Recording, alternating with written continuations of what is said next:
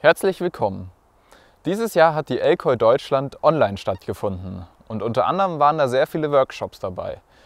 Und damit dieses Wissen nicht verloren geht und die Nachwelt auch was davon hat, möchten wir diese Workshops hier auf YouTube hochladen. Und dazu gehört auch der Workshop von Freddy Stecher. In diesem Workshop geht es vor allem darum, wie die Diversität in der Klimabewegung aussieht. Freddy wohnt zurzeit in Kassel und studiert dort Politikwissenschaften. Währenddessen arbeitet Mi in äh, Gruppen wie Locals United und Kein Mensch ist illegal. Der Workshop ist folgend aufgebaut. Zuerst wird geklärt, was man unter Diversität überhaupt versteht. Dann wird die Klimabewegung auf Diversität untersucht und was man warum ändern sollte. Dabei ist eine der wichtigen Fragen, wie man Barrieren abbauen kann. Das war eine kleine Zusammenfassung des Workshops. Wir wünschen euch jetzt viel Spaß damit.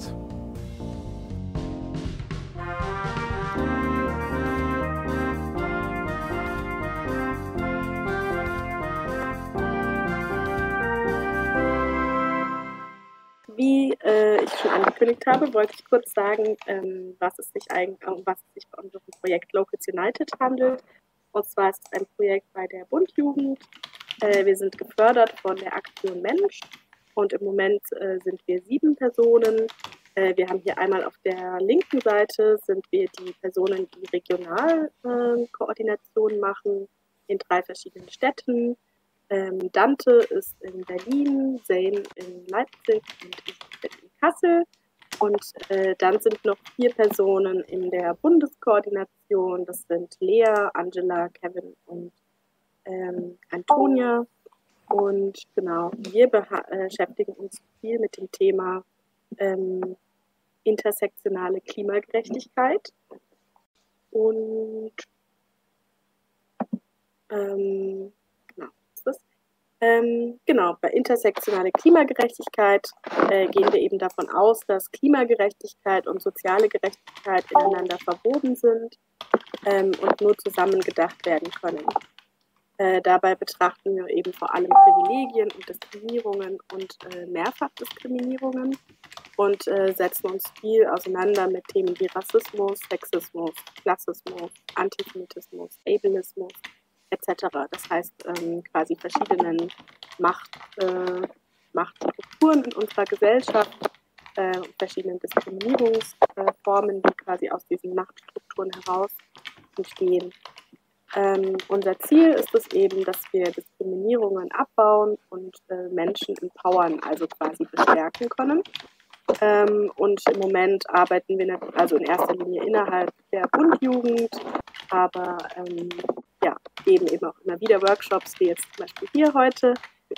Ähm, genau. Und äh, ursprünglich wollten wir Jugendgruppen in den, unseren drei Städten aufbauen, das ist jetzt wegen Corona ein bisschen pausiert, deswegen machen wir gerade viel Online-Projekte ähm, und zum Beispiel auch viel auf Instagram und äh, ja, im Moment äh, vor allem eben jetzt Online-Bildungsarbeit.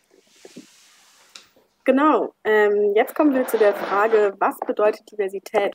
Genau, also ich habe ähm, eben auch so zusammengefasst, dass ähm, Menschen mit verschiedenen Positionierungen innerhalb der Gesellschaft ähm, zusammenkommen. Und äh, ich habe mal so ein paar mögliche Positionierungen in der Gesellschaft aufgelistet. Ähm, genau, also was da quasi alles darunter fallen kann. Diese Liste kann natürlich noch erweitert werden.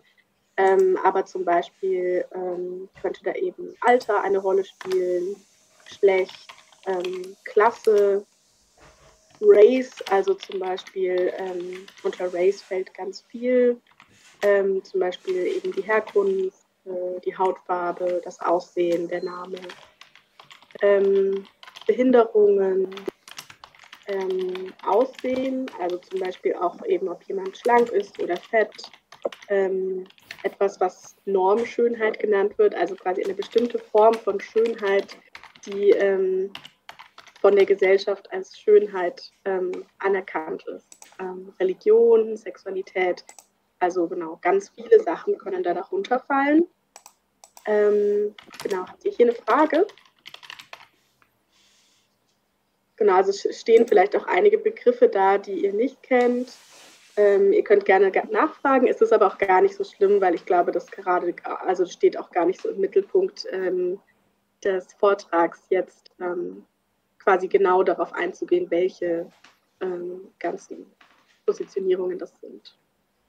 Ähm, genau, und dann eben, äh, ja, das, äh, der Begriff Tokenism ist ja schon gefallen. Ähm, äh, Diversität sollte äh, nicht mit Tokenism bzw. Repräsentation und Tokenism sollten nicht äh, verwechselt werden.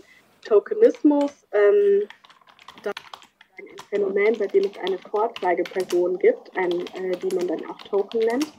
Ähm, das ist dann meistens eine Form, die, äh, eine Person, die eine Form von Diskriminierung erlebt, also zum Beispiel eine schwarze Person ähm, oder eine Transperson. Und äh, die Person wird dann sozusagen in der Gruppe immer zu diesem Thema befragt, so, hey, wie ist es eigentlich, Rassismus zu erleben? Ähm, und wird dann eben auch gar nicht mehr so richtig als ein Individuum wahrgenommen, sondern eher immer als dieses Vertreter in dieser Gruppe. Ähm, und ihre Aufgabe ist sozusagen, den privilegierten Menschen immer wieder zu bestätigen, dass sie ähm, zum Beispiel eben nicht rassistisch sind. Ähm, also einmal, indem sie eben einfach da sind und dann können die weißen Menschen immer sagen, ach, aber in unserer Gruppe ist doch auch eine schwarze Person. also sind wir offensichtlich nicht rassistisch. Aber zum Beispiel auch, dass die Person dann immer wieder sagt, ach, äh, stört mich gar nicht, wenn du das und das machst oder sagst. Äh, ich fühle mich davon gar nicht angegriffen. Ähm, genau, das ist Tokenismus und äh, dem gegenüber steht eben Repräsentation, ähm, also quasi wirkliche Repräsentation ähm, und darunter würde ich eben fassen, dass einfach es nicht, auch nicht nur eine Person gibt, sondern auch mehrere verschiedene Personen mit äh, verschiedenen Diskriminierungserfahrungen, ähm, die aber in der, innerhalb der Gruppe trotzdem das machen können oder zu den Themen mit den Themen sich beschäftigen können, mit denen sie wollen und nicht immer nur sozusagen mit diesem einen Thema. Ähm, es kann dann auch immer mal wieder geschütztere Räume geben zum Austausch und Empowerment, aber eben, also wichtig ist eben sozusagen, diese Menschen dann nicht immer nur darauf zu reduzieren, dass sie eine gewisse gesellschaftliche Positionierung haben. Und es ist auch nicht ihr Job, andere zu informieren, außer natürlich, sie werden dafür bezahlen. Dann äh, komme ich jetzt zu der Frage, warum eigentlich, äh, die, also warum Diversität eigentlich wichtig ist für unsere Gesellschaft ähm, oder innerhalb unserer Gruppen und ähm, habe mir eben so ein paar Punkte überlegt, aber diese ist wiederum auch keine vollständige Liste. Ähm, genau, also zum einen möchte man natürlich auch, wenn man innerhalb einer Gruppe ist, ähm, zum Beispiel auch innerhalb einer Klimagruppe, möchte man ja auch die Gesellschaft abbilden. Also nicht immer nur eine Gruppe der Gesellschaft haben, sondern eben ähm, unsere Gesellschaft im Großen ist divers ähm, und das sollen wir dann so auch abbilden. Ähm, außerdem hat es was mit Gerechtigkeit zu tun. Ähm, genau, der Grund, also man kann sich ja dann fragen, okay, warum sind denn dann andere Menschen nicht innerhalb der Gruppe repräsentiert? Und meistens ist der Grund dafür eben, dass etwas ungerecht ist, dass es bestimmte Barrieren, bestimmte Diskriminierungen gibt. Ähm, und genau, das ist ja auch meistens etwas, was Gruppen jetzt aus ihrem Selbstverständnis heraus wollen. Ähm, genau, und wenn man diese Barrieren und Diskriminierung dann ähm, kann das dann auch dazu führen, dass die Gruppe diverser wird. Ähm, genau, natürlich ist äh, Diversität auch toll, weil ähm, verschiedene Erfahrungen und verschiedene Positionierungen auf jeden Fall auch immer eine Bereicherung sind. Ähm, genau, außer, das wurde ja vorhin auch schon äh, genannt, außer bei Nazis. Aber genau, das ist jetzt eine Diskussion, die ich lieber nicht öffnen möchte. Vielleicht findet sich am Ende noch einmal äh, Zeit dafür, äh, falls es etwas ist, worüber ihr gerne diskutieren wollt. ähm, ja, jetzt habe ich mir mal die Frage gestellt, wie divers ist eigentlich die Klimabewegung? Ähm, und bin zu dem äh, Ergebnis gekommen, eigentlich ist sie schon relativ divers. Ähm, zum Beispiel sieht man eben hier, ähm, sieht man hier äh, unten links äh, so ein Bild mit verschiedenen Klimaaktivistinnen aus dem globalen Süden. Ähm, oder hier rechts unten, das ist der bunte Finger von Ende Gelände. wo zum Beispiel auch sogar Menschen, die einen Rollstuhl benutzen, mit dabei sind, äh, queere Menschen. Genau, also eigentlich, ähm, wenn man danach sucht, kann man die Diversität schon finden, aber da kommen wir auch schon zu dem Punkt, man muss sie leider suchen. Ähm, denn äh, zum Beispiel in den Medien wird die, die Klimabewegung oft nicht so divers dargestellt. Und dazu ähm, habe ich so einen etwas berühmten Fall äh, rausgesucht, den ihr bestimmt schon kennt. ähm, und zwar gab es so einen Riesenaufschrei bei diesem Bild auf der rechten Seite. Ähm, das war auf einer Klimakonferenz und da sind äh, fünf AktivistInnen von Fridays for Future. Äh, dieses Bild wurde aufgenommen, aber wurde nicht ganz so in der äh, Presse wiedergegeben. Also, genau, also für die, die es nicht äh, wissen, äh, tatsächlich wurde das Bild abgeschnitten. Ähm, die Person, auf die ganz links steht, die in diesem Kontext die einzige schwarze Person ist oder auch die einzige Person auch aus einem Land des globalen Südens, ähm, wurde sozusagen auf diesem Bild rausgeschnitten und es wurden nur die vier weißen ähm, Aktivistinnen aus dem globalen Norden gezeigt. Ähm, genau. Also man kann nicht mal sagen, okay, ähm, wir haben ja nur das abgebildet, was da war, sondern die Person wurde wirklich aktiv herausgeschnitten, was natürlich schon auch sehr krass ist.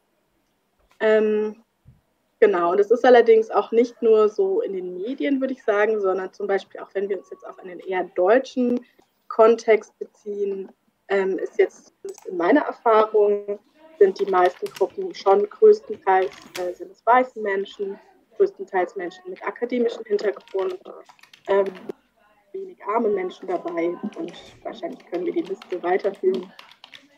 Auch zum Beispiel ähm, behinderte Menschen, ähm, körperlich behinderte Menschen habe ich bisher auch auf Klimaaktionen außerhalb des bunten Fingers auf Ende Gelände noch nicht gesehen.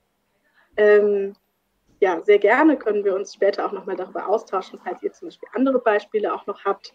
Ähm, genau, ich kann es sozusagen nur aus meiner Erfahrung reden und auch zum Beispiel auf der Bundjugend, wo ich arbeite, ähm, kann ich das auf jeden Fall bestätigen, dass es dort so zutrifft. Genau. Ähm, ja, jetzt habe ich mir die Frage gestellt oder stelle ich die Frage, warum sollte sich etwas daran ändern? Und ich habe da äh, mal ein paar Punkte kurz äh, zusammengefasst, die ich aber jetzt gleich noch mal ein bisschen ausführen würde. Und zwar ist der erste Punkt ist ähm, Betroffenheit vom Klimawandel. Der zweite Punkt ist Expertise. Ähm, und der dritte Punkt ist äh, Lösungen finden. Und zwar Lösungen für ein gutes Leben für alle. Und da steckt nämlich auch schon so ein bisschen drin, ähm, wenn jetzt die Klimabewegung ähm, nur aus einer bestimmten Gruppe von Menschen besteht, dann ähm, und man dann aber innerhalb dieser Gruppe sozusagen versucht, sich zu überlegen, wie kann ein gutes Leben für alle aussehen, dann ist es sehr wahrscheinlich, dass man dabei etwas vergisst, weil einfach bestimmte ähm, Perspektiven nicht da sind. Ähm, genau, deswegen ist eben Diversität sehr wichtig. Und jetzt nochmal äh, würde ich auf die einzelnen Punkte nochmal kurz eingehen. Ähm, und zwar ist der erste Punkt Betroffenheit vom Klimawandel. Ähm, genau, und zwar äh, unter anderem äh, wenn wir uns jetzt die, die Beziehung äh, von dem globalen Norden und dem globalen Süden be, äh, betrachten, ähm, können wir sehen, dass äh, seit dem Beginn des Kolonialismus äh, sowohl die Menschen, aber auch eben die Umwelt im globalen Süden äh, systematisch gestört und ausgebeutet wurden, um dem globalen Norden Wohlstand zu bringen. Genau, ähm, die Begriffe globaler Süden und globaler Norden äh, kommen daher, dass ähm, genau, früher äh, war sehr verbreitet zu sagen Entwicklungsländer und entwickelte Länder, was allerdings äh, immer so eine Hierarchie ähm, beinhaltet und deswegen ist eigentlich schon seit einiger Zeit sich so ein bisschen durchgesetzt, ähm, eben zu sagen globaler Süden und globaler Norden und da eben darauf einzugehen, dass bestimmte Länder, aber auch bestimmte Menschen sozusagen ähm, vom Kolonialismus äh, profitieren und andere äh, Nachteile haben. Und das ist in den Begriffen globaler Norden und globaler Süden zusammengefasst. Ähm, genau, und zwar gab es eben ganz viel Entwaldung, es wurden Monokulturen angepflanzt, ähm, es wurden fossile Brennstoffe gewonnen und äh, auch ganz viele andere Ressourcen, zum Beispiel auch Metalle, wurden, ja, wurden und werden bis heute sehr stark ausgebeutet. Ähm, und die Konsequenzen davon äh, kann man eben auch schon heute sehen, äh, nämlich dass Menschen jetzt schon millionenfach vor Dürren und Überschwemmungen, tödlicher Hitze und Klimakatastrophen fliehen. Ähm, und die Zahl der äh, Menschen, die vor äh, Klimawandels fliehen, wird sich auch in den nächsten Jahren sehr stark äh, erhöhen. Genau, im Gegensatz dazu gibt es im globalen Norden viel Technik, Wohlstand, Geld ähm, und dadurch ist es hier natürlich, ich sag mal hier bei uns äh, in Deutschland zum Beispiel sind wir äh, erstmal nicht so betroffen von den Folgen des Klimawandels. Äh, das ist ja auch eine sehr große Kritik ähm, an Fridays for Future, kann ich mal sagen, ähm, weil eben dieses For Future ähm, stimmt sozusagen nur, wenn man eine bestimmte gesellschaftliche Positionierung hat. Und für manche Leute hat es eben gar nicht so viel mit der Zukunft zu tun, sondern eigentlich schon viel mehr mit der Gegenwart. genau. Ähm, es gibt noch weitere äh, Betroffenheiten, zum Beispiel Frauen und queere Menschen. Ähm, zum Beispiel im globalen Süden sind, kann man auch auf jeden Fall sagen, dass Frauen stärker von äh, Umweltkatastrophen betroffen sind und eben auch für Wasserknappheit, weil es oft traditionell in der Familie die Frauen sind, die ähm, die Aufgabe haben, sich darum zu kümmern, dass es genug Wasser gibt. Ähm, aber zum Beispiel auch bei Umweltkatastrophen ähm, ganz interessant ist es, ähm, es gab ja äh, 2004, glaube ich, äh, so einen großen äh, Tsunami in Indonesien. Ähm, dort sind tatsächlich 80 Prozent der Menschen, die da gestorben sind, waren Frauen. Ähm, dafür gibt es viele Gründe, zum Beispiel eben, dass Frauen dann eher ähm, zu Hause waren, während die Männer dann auf die Arbeit gegangen sind oder dass Frauen dann oft noch Kinder dabei haben und äh, dann eben auch nicht einfach sich so schnell fortbewegen können oder so. Ähm, genau, aber zum Beispiel auch, äh, wenn man jetzt queere Personen ansieht, ähm, kann man sehen, dass ganz oft äh, und in vielen Gesellschaften, auch im globalen Norden, äh, sie oft von ihren Familien ähm, verstoßen und ausgegrenzt werden, dass sie oft auf der Straße landen, ähm, zum Beispiel in Kingston in Jamaika leben queere und Transpersonen zum Teil sogar in den Abwasserkanälen der Stadt. Ähm, und auch in den USA konzentriert sich die queere Szene eher in den Küstenstädten wie New York, Miami oder San Francisco.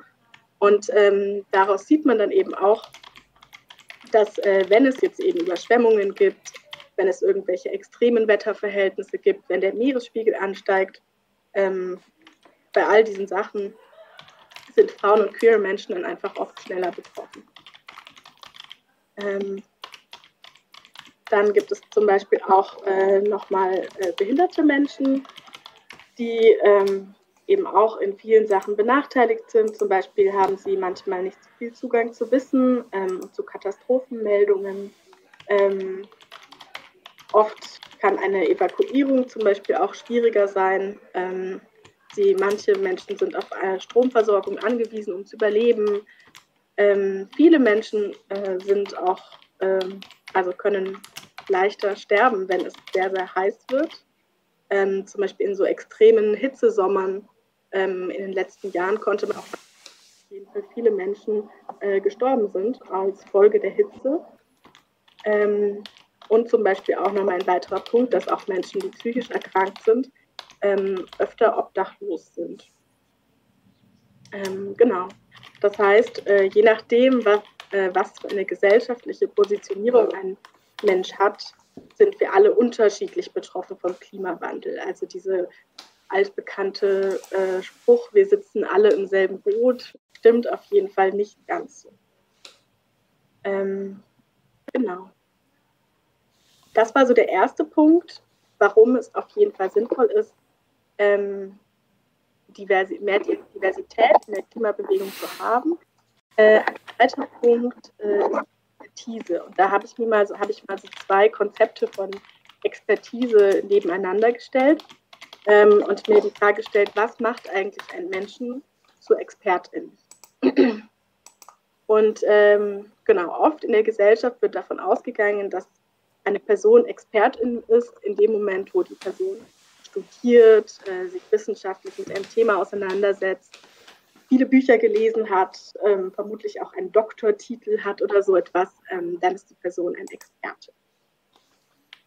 Ähm, genau, dem gegenüber steht ein anderes Konzept von ExpertInnen sein. Und zwar ähm, kommt dieses Konzept auch so ein bisschen aus der Rassismusforschung, aber wurde, ist zum Beispiel auch schon ähm, vor langer Zeit eigentlich, ähm, auch in der politischen Theorie schon immer wieder mal aufgegriffen worden, nämlich dass Menschen dann ExpertInnen sind, wenn sie in ihrem alltäglichen Leben ähm, Erfahrungen sammeln. Also zum Beispiel, wenn ich jetzt äh, als Beispiel nehme, ähm, den Kapitalismus, ähm, kann ich mich jetzt fragen, okay, äh, wer kennt sich besser mit dem Kapitalismus aus? Ist es die Person, die ähm, jahrelang in der Uni sitzt und Bücher über den Kapitalismus liest? Oder ist es die Person, die selbst kapitalistisch ausgebeutet wird und deswegen jeden Tag am eigenen Leib spürt, was es eigentlich bedeutet, in diesem kapitalistischen System drin zu stecken? Ähm, genau, und wenn man das jetzt äh, auch zum Beispiel auf äh, Diskriminierungserfahrungen ähm, anwendet, dann könnte man jetzt zum Beispiel sagen, eine Person, die selbst äh, trans kennt sich natürlich mit diesem ganzen Thema, das äh, Geschlechtsidentität und dem Transsein, ähm, besonders gut aus, weil ähm, meistens äh, Transpersonen andere Transpersonen kennen und sich dann auch mit diesen Menschen innerhalb ihrer Community austauschen und weil sie einfach aufgrund ihrer Existenz schon eigentlich gezwungen sind, sich mit dem Thema zu beschäftigen und auseinanderzusetzen und es äh, jeden Tag irgendwie verteidigen müssen und deswegen ähm, ja, extrem viel darüber wissen, einfach nur, weil sie davon betroffen sind. Ähm, genau. So viel erstmal zum ExpertInnentum. ähm, dann zu der Frage, ähm, welche Lösungen wir brauchen. Äh, und auch hier habe ich wieder so äh, verschiedene ähm, Ideen nebeneinander gestellt. Und zwar ist auf der linken Seite wieder das, was in unserer Gesellschaft eigentlich relativ ähm, dominant ist. Und zwar ist so die Idee, dass westliche Wissenschaft das Problem löst, des Klimawandels lösen kann. Obwohl westliche Wissenschaft den Klimawandel ja auch verursacht hat. Dann kann man sich natürlich fragen, okay, was für eine Logik ist das denn, dass man sozusagen ähm, die, das Problem weiterhin das macht, was das Problem äh, ursprünglich ausgelöst hat. Ähm, genau, und eben ganz viel wird uns auch äh, von der Regierung oder auch von Unternehmen gesagt. Wir brauchen einfach neue Erfindungen, wir brauchen noch mehr Technik, kompliziertere Technik ähm, und eben auch viele, selbst viele ähm, KlimaaktivistInnen sind, sagen solche Sachen wie zum Beispiel, ah, man muss einfach die Preise für Fleisch oder für Flugreisen oder für das Autofahren erhöhen, sodass sich das die Leute nicht mehr leisten können. Was natürlich Folge hat, dass es quasi äh, manche Menschen sich dann immer noch leisten können und andere nicht mehr. Und dadurch natürlich dann in gewisser Weise eine Spaltung der Gesellschaft entsteht und ähm, es dann wieder von, in dem Fall dann eben dem Wohlstand abhängt, ob man etwas machen kann oder nicht. Genau, dem entgegen äh, würde ich mal so stellen, ähm, es gibt Menschen, die schon seit langem nachhaltig leben. Das sind meistens Menschen, die im globalen Süden leben. Ähm, die haben sehr viel Expertise dazu, ähm, zu dem Thema, wie äh, kann eigentlich ein nachhaltiges Leben funktionieren, wie können Menschen in Einklang mit der Umwelt leben. Ähm, außerdem würde ich sagen, wir brauchen nicht unbedingt kompliziertere Technik, sondern einen gesellschaftlichen Wandel. Ähm, und eben ein gutes Leben für alle, nicht nur für ein paar Menschen. Ich würde sagen, das ist auch so ein bisschen zusammengefasst Klimagerechtigkeit. Es geht eben nicht nur darum, das Klima zu schützen, sondern gleichzeitig soll es auch gerecht sein für die Menschen, die auf dieser Welt leben. Ähm, genau, ich habe das nochmal als Bild zusammengefasst. ähm, Ich bin immer nicht sicher, ob die Präsentation jetzt weitergegangen ist. Ja, ähm, genau. Also zum Beispiel eben die Frage, ist es sozial gerecht zu sagen, es muss einfach alles teurer werden? Ähm, dann wird hier so ein bisschen in Frage gestellt, ähm, also auf diesem Bild in der Mitte, Queer Liberation, not Rainbow Capitalism. Ähm, das kann man vielleicht auch nochmal auf die Klimabewegung übersetzen, dass eben ähm, nicht ein grüner Kapitalismus die Lösung ist, sondern ähm, die Abschaffung des Kapitalismus. Ähm, und ganz wichtig ist eben auch ähm, dieser Aspekt des Dekolonisierens, also quasi ja, die Infragestellung der äh, kolonialen Kontinuitäten, ähm, die es ja bis heute gibt, ähm, und diese Aufteilung in den globalen Norden und globalen Süden. Es kommt eine Frage aus dem Discord-Channel. Dabei geht es darum, wie die Ziele konkret umgesetzt werden können. Vor allem, wie man den Kapitalismus abschafft, was die Alternative dazu wäre und wie der Weg dahin aussehen würde.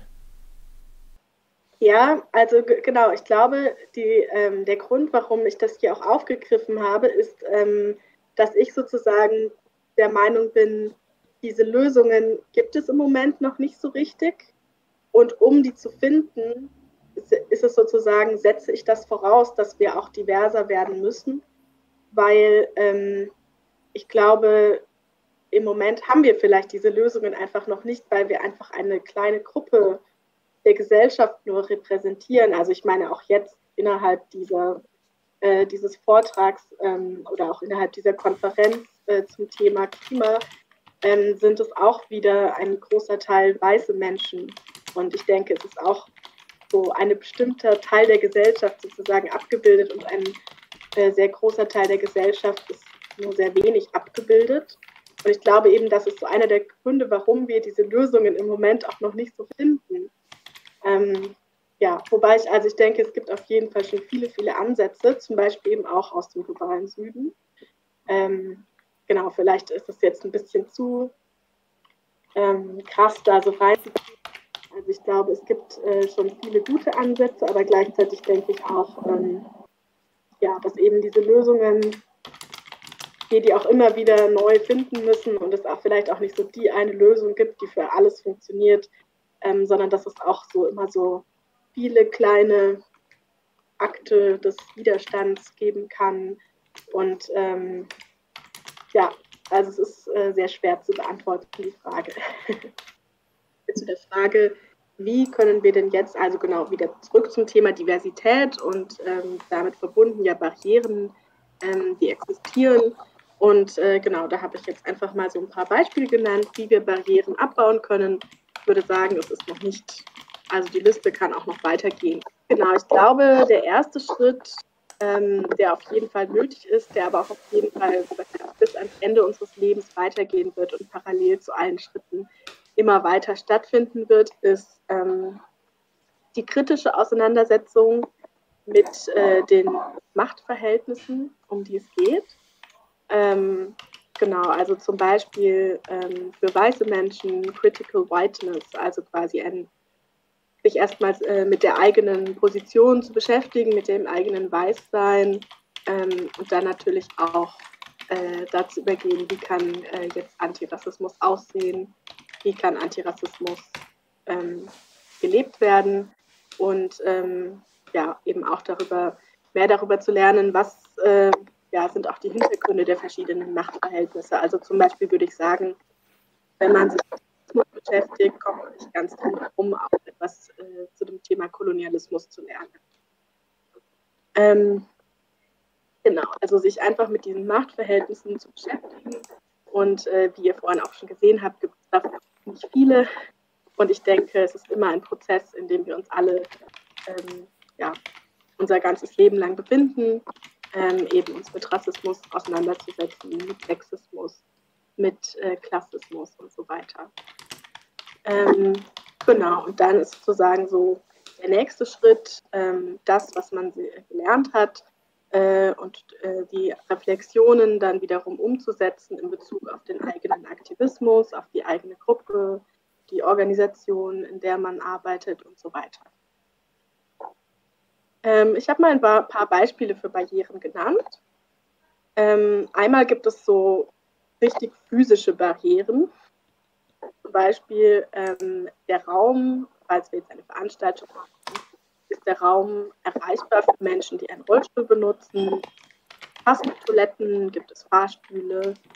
Und das auch nicht nur in dem Raum selbst, sondern auch schon auf der Anreise. Ähm, ein zweiter Punkt wäre dann auch, äh, ob die Toiletten so beschriftet sind, dass jede Person eine passende Toilette finden kann. Da beziehe ich mich jetzt mehr äh, auf das Thema Geschlecht. Ähm, also oft gibt es eben Frauen- und Männer-Toiletten und dann gibt es manche Menschen, die stehen davor und denken sich, okay, und wo gehe ich jetzt auf Toilette?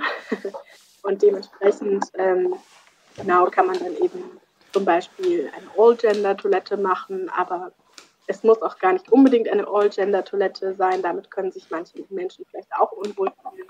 Aber zum Beispiel eine Blind-Toilette. Ähm, Blind steht für Frauen, Lesben, Inter, nicht-binäre und Trans-Personen. Ähm, genau, also einfach das im Hinterkopf zu behalten, dass es eben nur zwei Geschlechter gibt und äh, sich das dann eben auch physisch äh, manifestieren kann, eben zum Beispiel bei Toiletten. Ähm, aber natürlich auch sowas wie, wenn wir jetzt einen Workshop machen und da eine Übung machen und sagen, okay, wir machen jetzt irgendwie eine Gruppe aus Männern und eine Gruppe aus Frauen oder sowas. Also ich glaube, das ist einfach so ein Thema, was äh, oft mitgedacht werden müsste. ähm, genau, dann ist ein äh, nächster Punkt, ist, äh, nicht alle Menschen haben die gleichen Ressourcen. Ähm, da könnte man zum Beispiel Frage, äh, sich die Frage stellen, äh, wenn ich jetzt ein Event plane, ähm, wird für die Teilnahme Geld vorausgesetzt. Ähm, und damit muss ja nicht mal nur die Eintrittskosten ähm, gemeint sein, sondern vielleicht auch äh, manche Menschen können es sich nicht mal leisten, sich ein Zugticket zu kaufen, um dorthin zu ähm, kommen. Da kann man sich dann auch fragen, äh, können die Fahrtkosten erstattet werden? Und genau, auch nicht jede Person hat genug Geld, um selber das Geld vorzustrecken, um das Ticket zu kaufen, selbst wenn das dann hinterher erstattet wird. Also ähm, das ist einfach so ein Thema, wo man wirklich ähm, dann nochmal drüber nachdenken könnte, wie genau kann das funktionieren, können wir vielleicht zusammen anreisen ähm, oder so. Ähm, auch ein wichtiges Thema, viele Menschen können nicht an äh, Sachen teilnehmen, weil sie auf Kinder aufpassen. Ähm, da kann man sich dann eben zum Beispiel auch fragen, gibt es vielleicht eine Kinderbetreuung? Ist der Zeitpunkt für die Veranstaltung oder Gruppentreffen so gewählt, dass äh, auch Menschen, die irgendwie Lohnarbeit machen, teilnehmen können? Oder ähm, ist es vielleicht ja so, dass hauptsächlich Studierende, die viel flexible Zeit haben, kommen? Also genau, kann man sich fragen, wenn ich jetzt meine Veranstaltung Donnerstag um 14 Uhr mache, dann ähm, brauche ich mich auch nicht wundern, wenn niemand dazu kommt, ähm, der irgendwie eine Vollzeitarbeit hat. Ähm, genau, dann natürlich, was auch ein wichtiges Thema ist, ist das irgendwie das Thema von Geld und von Stellen. Ähm, das ist jetzt für manche Gruppen nicht so wichtig, weil manche Gruppen ja wirklich komplett Politgruppen sind und da niemand bezahlt wird. Aber zum Beispiel, wenn wir jetzt über so eine Organisation wie die Bundjugend äh, sprechen, wo ich ja arbeite, ähm, gibt es ja da auch Menschen, die angestellt sind und die bezahlt werden. Und da kann man sich dann eben auch fragen, wer wird für was wie gut bezahlt, ähm, wer wird für was eingestellt, ähm, in welchen Netzwerken werden Stellenausschreibungen geteilt. All das ähm, kann eben diese gesellschaftlichen Machtverhältnisse verstärken oder ähm, sie angreifen.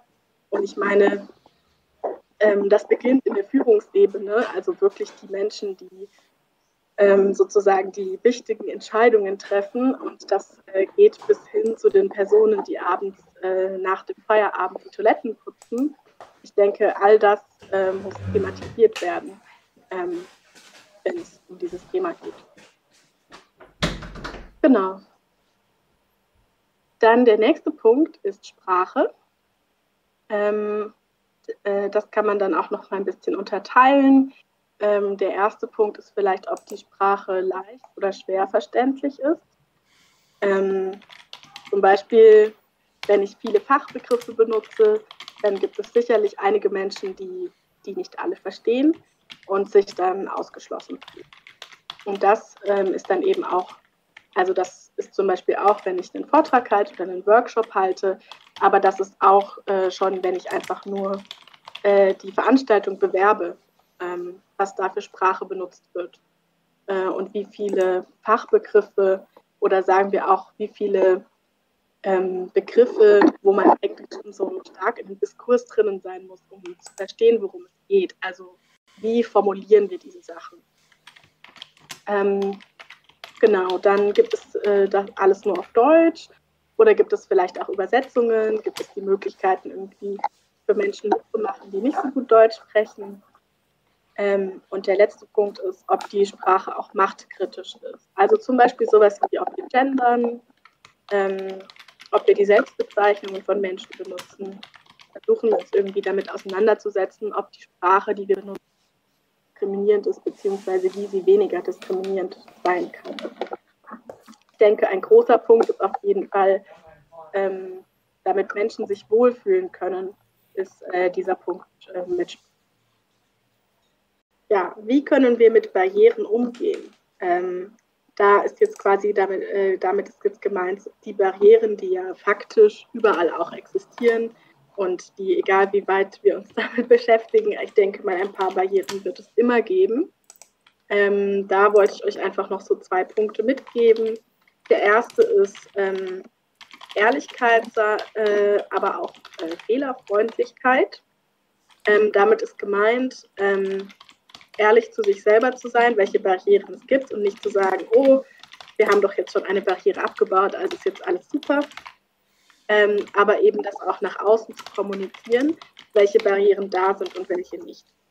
Ähm, wenn zum Beispiel in der Einladung für eine Veranstaltung nicht drinnen steht, ähm, ob es da Rollstuhlrampen gibt, dann wird sich eine Person, die einen Rollstuhl benutzt, wahrscheinlich eher denken, okay, im Zweifelsfall sind keine da, also gehe ich nicht hin. Und dann bringt es euch überhaupt nichts, wenn die Rollstuhlrampen tatsächlich da sind, weil ähm, die RollifahrerInnen trotzdem nicht kommen. Ähm, deswegen ist es gut, nach außen hin zu kommunizieren, welche Barrieren, äh, also welche Barrieren ihr schon abgebaut habt. Und andersrum, wenn es jetzt nicht dasteht und ihr habt keine Rollstuhlrampen, vielleicht hat es dann eine Rollstuhlfahrerin gedacht, ach komm, ich probiere es mal aus und gehe hin und dann steht die vor, oder genau, dann ist sie einfach vor der Tür und da ist eine Treppe, dann ist das auch super enttäuschend. Das heißt, ähm, auch wenn ihr einfach schreibt, so hey, es gibt keine Rollstuhlrampe, ähm, kann das für viele Menschen schon, ähm, ja, kann es für die schon voll positiv sein, äh, dass sie sich nicht extra die Zeit nehmen, hinzukommen. Ähm, und außerdem könnt ihr damit eben auch zeigen, dass ihr wisst, dass das ein Thema ist. Und ähm, man kann ja auch sagen, so, hey, tut uns leid, diesmal hat es leider nicht geklappt, aber uns ist irgendwie bewusst, dass dieses Thema existiert und dass ähm, ihr als Gruppe irgendwie da seid. Und ich glaube, das kann Menschen auch äh, schon manchmal so ein bisschen empowern. Genau, und mit Fehlerfreundlichkeit meine ich eben auch genau das. Ähm, so, wir sind alle im Lernprozess. Es muss nicht alles gleich perfekt sein. Es ist wahrscheinlich komplett unmöglich, alle Barrieren abzubauen. Ähm, ja, also ihr müsst nicht sofort den Anspruch an euch selber haben, so, okay, bei meiner nächsten Veranstaltung gibt es keine Barrieren, sondern solange ihr den Anspruch habt, die abzubauen und das auch nach und nach äh, versucht und euch Mühe gebt, soweit es eben geht, ähm, ist das schon voll super. Ähm, genau, und der zweite Punkt, äh, den ich genannt habe, ist ernst nehmen. Das heißt, ähm, wenn das etwas ist, was ihr wirklich wollt, dann müsst ihr auch dementsprechend eure Zeit und eure Arbeit reinstecken. Denn ähm, Barrieren abzubauen kostet, ähm, es kostet Zeit, kostet Geduld und es kostet oft auch viel Geld. Ähm, und zum Beispiel ähm, kann man, wenn man jetzt in einer Organisation ist, Geld hat, kann man Stellen schaffen, äh, zum Beispiel Diversitätsbeauftragte, dem Thema ähm, gut auskennen und dabei helfen können, diesen Prozess zu gestalten. Bei der Bund Jugend haben wir das jetzt eben zum Beispiel auch geschafft, dass wir jetzt eine äh, Person angestellt haben, die äh, diesen Prozess äh,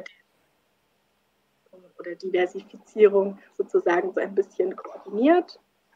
Ähm, alternativ, wenn man jetzt in einer Gruppe ist, äh, die kein Geld hat und wo die meisten Leute eigentlich eher so in ihrer Freizeit ähm, aktiv sind, ähm, kann man trotzdem auch zum Beispiel eine Art Arbeitskreis äh, dazu ähm, schaffen oder so. Also es ist auf jeden Fall trotzdem dann auch möglich, dass sich Leute mit dem Thema beschäftigen.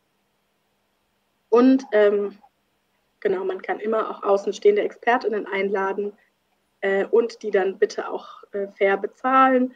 Und ich glaube, selbst als eine Gruppe, die ähm, wo alle Leute irgendwie in ihrer Freizeit sind ähm, und wo es eigentlich nicht so viel Geld gibt, kann man auch versuchen, zum Beispiel einfach ein bisschen Geld zu sammeln oder vielleicht zu sagen, so hey, alle, die sich leisten können, geben äh, irgendwie 10 Euro dazu oder so und wir laden uns eine Person ein, die macht äh, einen Workshop mit uns zum Thema, ähm, wie können wir in unserer Gruppe antirassistische Arbeit machen.